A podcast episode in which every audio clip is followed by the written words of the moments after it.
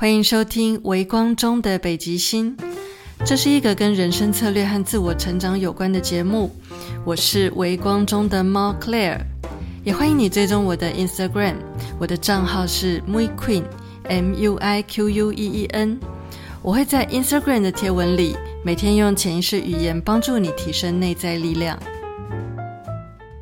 这一集节目的主题是我如何为自己的一天创造最大价值。各种时间管理和专注技巧分享。在上一集节目里，我有分享到，我是一个很容易进入心流状态的人，以至于常常掉进时间感的黑洞里。而且，这个时间感的黑洞不是短时间的现象，我甚至会经过了好几个星期或好几个月，才惊觉时间已经过去很久。就像微光中的北极星停更了半年之久。就是因为我太专注在自己的计划上，所以没有意识到节目都已经长灰尘了。为了解决时间感模糊，以至于有时候一不小心就连续过度工作的问题，呃，几个月前我买了一个很漂亮的一小时沙漏，工作的时候放在桌上，试着提醒自己时间的流逝走到了哪里，练习恢复现实生活中的时间体感，但也很快的就发现这根本没有用。因为等我专心到一个段落再回神的时候，沙漏早就不知道结束多久了。我也曾经尝试过使用 iPhone 的倒数计时器，但这其实并不是一个好主意，因为手机太容易推送其他让我分心的讯息，甚至让我在思考的时候一看到手机就会无意识的拿起来划两下，以至于原本我的思绪就跑掉了。这根本大大的降低我的工作效率。但这也让我意识到，我身边的每一个物品都有它自己的功能，各司其职。所以，如果我想要保持专注的话，就必须保持使用环境上的单纯和简洁。我需要的是一个非常简单的计时器。后来，我给自己选了一款韩国考生常用的 DreamTech 计时器，它可以正数，可以倒数。时间到的时候，也有三种提示方式，包括静音闪烁和其他两种音量提示，而且只要简单按下大按钮就可以启动或关闭。这个计时器对我的帮助很大，除了帮助我意识到时间感之外，在提升专注力、做事效率和一日的时间管理上都是非常好的小帮手。接下来我在分享我都是怎么为自己的一天创造最大价值的时候，这个计时器还会有再登场的机会。就从积极找回时间感这个议题开始，我展开了一连串可以说是全面性的自我调整。今年九月，我报名了安东尼罗宾的线上课程，从能量管理这个单元学到延长自己体力和精神的方法。经过一段时间的磨合，我的作息开始改变，我变得比较早睡，也比较早起床，而且深层睡眠的时间增加了。当我能够很好的摆脱身体的疲倦感，我就能更轻松的完成更多事，也更有意愿恢复运动的习惯。这同时也是我非常渴望的事情。毕竟我在我的肩膀受伤之前，一直都很享受每天运动的感觉，那种身体上的肌肉记忆和心灵上的细胞记忆，都深深的记得运动后的多巴胺多么美好，体态上的轻盈感多么舒服。在体力和精神产生大幅度进步之后，我开始渴望帮自己建立一些能帮助我累积个人成就的好习惯。我想做的事情很多，想吸收的资讯很多，不喜欢一直苦苦追赶进度的感觉，比较想要谈笑间强弩灰飞烟灭的那种笃定和潇洒。所以我开始认真帮自己设计一日高效率生活，并且加入催眠专业知识的运用，然后不断的去调整。经过一小段时间，终于找到最适合自己的作息方式，一切都跟刻意安排有关。把这些安排变成日常的习惯，那我是怎么做的呢？我觉得呢，只要是人类，都会很容易被别的事情分心，譬如电脑桌面上暂时存放的各种档案，突如其来的手机桌面通知，令人烦心的推销或诈骗电话，追到一半的剧，甚至是放在手边那本撩拨你思绪、读到一半的书。或是摆在你视线所及范围内那一本令你举棋不定的手账，还有桌上杂乱的各种线材和杂物，一连串什么都想做，却总是不知从何开始，或做着这个却心系那个的那一些代办事项。其实你的时间是够用的。如果你常常陷入时间不够用的感觉，那么你真的需要静下来重新整理。最近的我非常秉持一个心法，那就是乱我心者不可留。所有扰乱心智的事情，通通要优先解决掉，并且好好安排，试着降低生活中出现干扰的机会，特别是降低那些对情绪和专注力上的干扰。在我们的生活中，最大的干扰源通常是手机，因为智慧型手机帮助我们跟全世界的各种资讯接轨，满足我们在生活上的许多资讯需求。但这个优点同时也是缺点。如果你不去管理它，就会被它管理。所以我决定要绕过它的缺点，取用它的优点。我现在在使用的手机是 iPhone 十三，iOS 十五的专注模式非常之好用。当我想要专注做某件事的时候，我就会打开设定好的专注模式。这时候通常只有我妈的电话可以找到我。在专注模式底下，所有的桌面通知都会被暂时的收起来。所以，就算还是要使用手机辅助去做一些事，也不太会被电话、简讯或各种通知干扰。而且，因为我知道专注模式会帮我收好所有的通知，所以很确信自己绝对不会错过什么大事。如果真的有什么紧急的大事，我也已经设定好了让这些大事破例送到我面前的条件。这么一来，我就可以心无旁骛的完全沉浸在要做的事情上了。然后我帮自己设计出一个帮助专注的环境，那就是我在前面提到的计时器，再加上视觉上非常干净的环境。我的工作桌是一张很大的木桌，但是现在已经收到桌面零杂物了。为了做到这件事，我去买了一个 IKEA 的推车放在桌边，所有有需要随手拿取的杂物都收到推车上了。于是我的桌上干净到再也没有能让我分心的东西。另外呢，在没有使用电脑的时候，能随时知道现在几点是一件令人安心的事情。所以用一个功能很简单的小的桌钟取代手机时钟，这样就可以避免去看手机，也避免了因此不小心分心的可能性。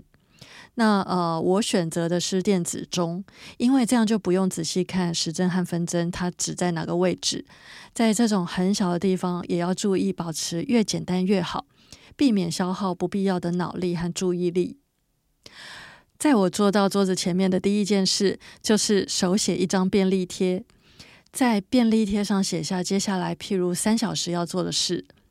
我通常是把事情分成早上和下午两个时段，所以我的便利贴很大一张，会直接写下一整天的专注重点，并且一开始就分配好哪些事情要早上做，哪些事情要下午做。早上呢是固定三个小时，下午则是三到六个小时都有可能。也因为一开场就用手写来提示自己今天的代办事项，这可以很有效的帮自己凝聚注意力，所以我对于接下来要专注在什么地方的这个觉知会变得更加的清晰，想要完成任务的企图心也就这样建立起来了。这一张便利贴在接下来的一整天都会非常有存在感的贴在我那张干净的桌子上。于是，这张便利贴同时也变成了一个催眠暗示，不断提醒我今天的能量要专注在什么地方。随着时间过去，一项一项把便利贴上已经做完的事情划掉，自我感觉上也很受到激励。那这整件事就会变成一个正向循环的享受了。接着。善用倒数计时器，设定想要专注的时间。我手上一共有两个我之前提到的 DreamTech 计时器，一个设定在三十分钟，另一个则是设定在一个小时。所以就看我当下是要做什么事，再来决定我要使用哪个计时器。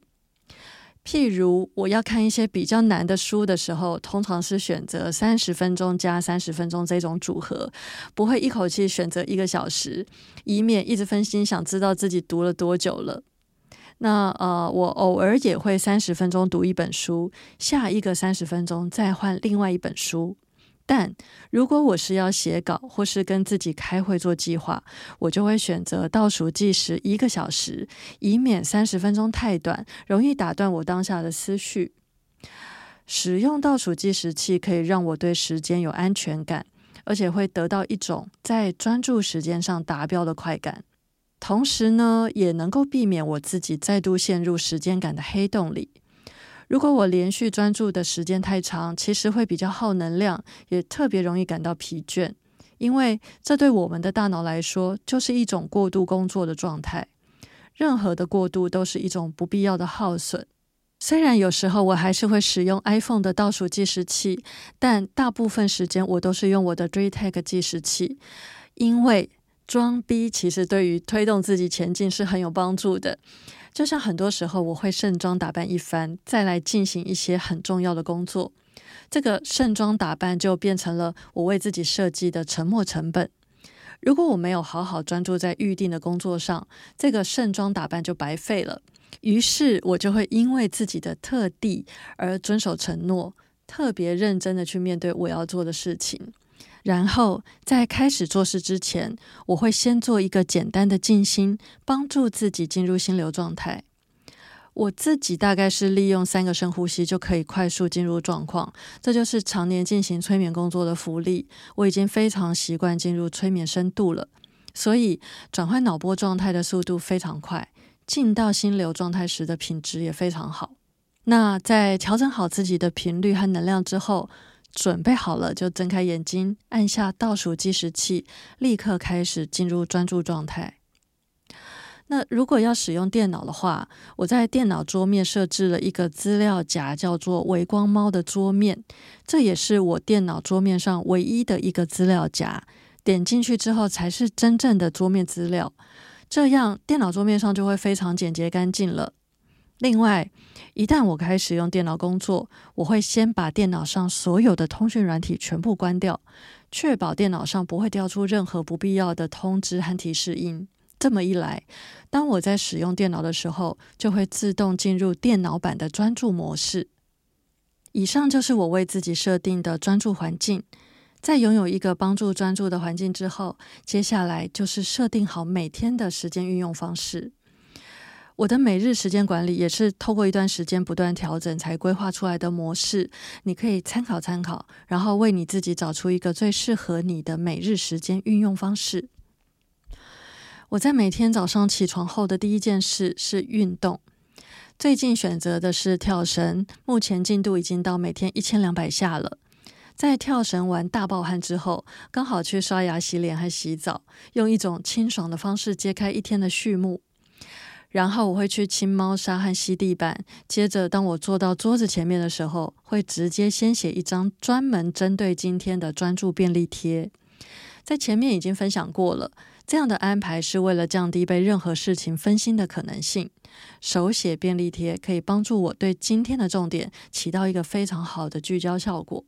写完这张便利贴，心里非常清楚知道自己的目标在哪里之后。我会接着用计时器计时三十分钟，专注阅读。在专注阅读的三十分钟之后，我才会去弄早餐，并且利用吃早餐的那十五分钟看一些激励影片，譬如 Dan Luck 的 YouTube 频道之类的。吃完饭也把自己激励好了，整个情绪都调整在最佳状态。接着就按照便利贴展开今天的专注事项，专心做我在今天想要完成的事情。那任何社群和通讯软体上的私讯，都是下午一点以后再处理的事。在下午两点开始另外一个循环的专注，大约在晚餐时间之前，我会把所有的事情收尾结束，开始转向比较轻松的休闲模式，让我的大脑有机会放松，用娱乐来舒缓身心。所以，我虽然晚上偶尔还是会做一些低强度的工作或研究。但大部分都会是追剧或是打打电动，有时候会出门跟朋友聚聚。那我在睡前呢，会滚在床上继续阅读几个章节的电子书。可是这种时间大部分都是阅读小说或者散文，比较不会去读那些需要思考的书。以上就是我最近调整出来的一日作息。这个模式会让我更有意识的去运用时间，也更有意识的去过我想要的生活，会很真实的感觉到是我自己在主导和创造我的这一整天，而不是被动的被各种事情拖着走。最重要的是，这种作息模式可以很清楚的把每一件放在我心上的事都安放在最适合他们的时间里，于是我的每一天都能产生各种不同程度的成就感。只要保持这个节奏，并且持续下去，就能累积出我想要的成果了。最后，我想花点时间跟你分享我平常大量吸收资讯的方式。对于最近几个月的我来说，光是设计新课程、还有开课、还有培养催眠师，就已经非常忙碌了。所以，真的很难悠闲的用一天时间把一本书看完，或是像从前一样耗费一两个星期，就只是为了深入去研究某一件事。但我是一个兴趣很广泛的人，对我来说，如果不能在生活中投入新的资讯，那真的会让我觉得快要枯萎了。可是，在我很忙的时候，大量输出的时间都已经快要不够用了。那我该要怎么样兼顾输入呢？这个答案就是善用碎片时间，并且养成一些吸收资讯的习惯。对我来说，我为自己养成的习惯就是利用电子书阅读器来阅读，还有利用 Podcast 来进行日常学习。在最近几个月，我比较常使用电子书阅读器。主要原因是我想要能够更好的利用碎片时间看书。如果用电子书阅读器的话，我就可以在譬如一两分钟这种非常短的空档里，很快的读几个段落的书。像是在已经叫了车，正在等车过来接我的那几分钟，或是点了一碗外带的酸辣粉，在等店家准备好餐点的短暂空档。在这些很短暂的时间缝隙里，还有当时站在路边的那种情境下。如果手上的是纸本书，大概会很懒得从包包里拿出来；但如果是电子书阅读器，那就非常不一样了。只要打开保护套，就马上唤醒，而且立刻进入上次读到一半的地方，等于我可以把那些超级碎片、无意义划着手机的时间，转换成有意义的阅读。这样累积起来的阅读量其实是非常可观的。像是如果你每天的零碎阅读时间加起来有十分钟的话，一星期就累积超过一小时，足足可以读完半本书了耶！当初我特地选了一个功能很简单的电子书阅读器，因为我的目的是让阅读器本身就只是书而已，没有其他花俏的功能。这样一来，我也不用再花时间去研究这个机器，而且打开阅读器之后，就只有阅读这件事可以做。于是我不但很难分心，反而会更容易很快的进入专注状态。而且，就像刚刚提到的，电子书阅读器总是可以很快的唤醒，而且一打开就直接进入到上次读到一半的地方，真的完全不浪费时间。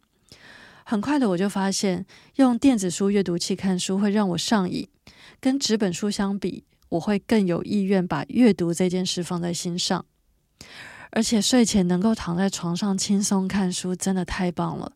荧幕没有蓝光。在长时间专注阅读的时候，也会让眼睛感觉更舒服。所以现在我反而不习惯厚重的纸本书了，也开始买入一些我会重复再看的电子书，然后把手上的实体书转卖掉。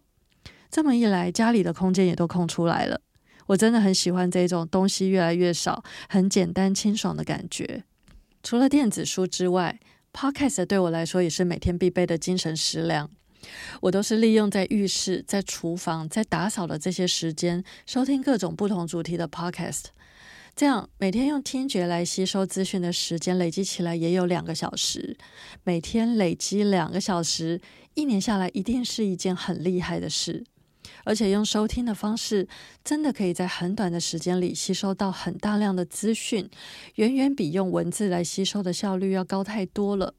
加上单纯使用听觉，这代表你可以同时去做其他事。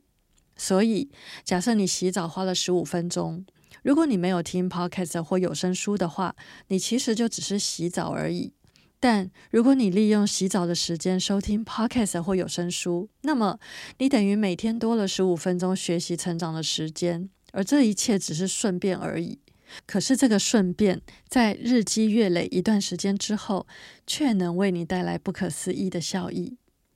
像我最近几个月不断在学习和研究区块链和加密货币，刚开始要入门的时候，感觉简直太艰难。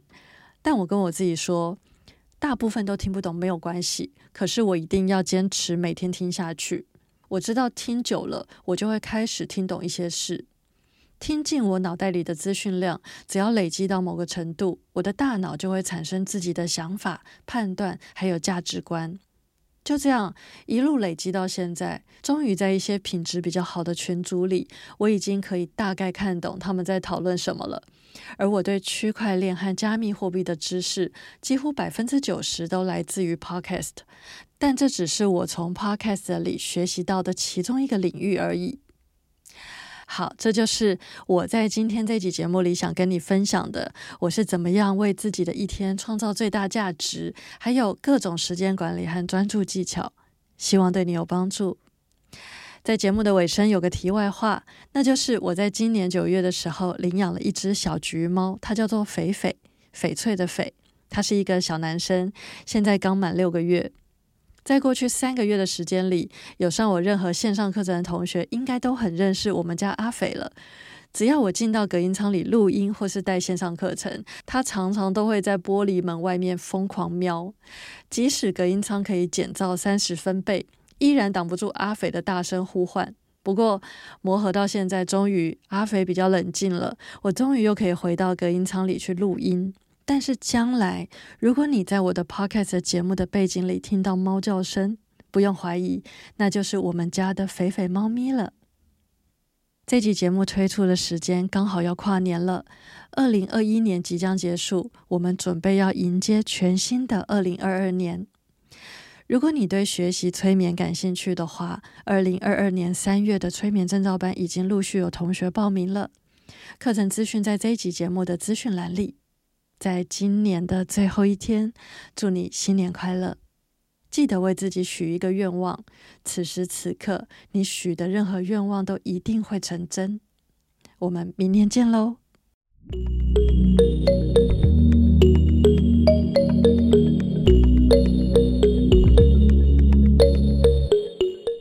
最后，让我问你一个问题：你在二零二二年一定要完成的三件事是什么呢？欢迎你把这一题的答案在 Apple Podcast 上留言给我，或者你也可以到 Instagram 私讯跟我分享，我会很开心能够有机会认识你。我的 Instagram 账号是 Muiqueen，M U I Q U E E N，期待在 Instagram 可以见到你。如果你需要更多的支持和资源，我会把相关的讯息都放在节目的资讯栏里，希望对你有帮助，也祝你一切顺利。嘿，谢谢你收听到最后。如果你喜欢微光中的北极星，请帮我按个订阅，并且在 Apple p o c k e t 上给我五星评价，好让更多人可以知道这个节目。感谢你的收听，我们下一集节目见。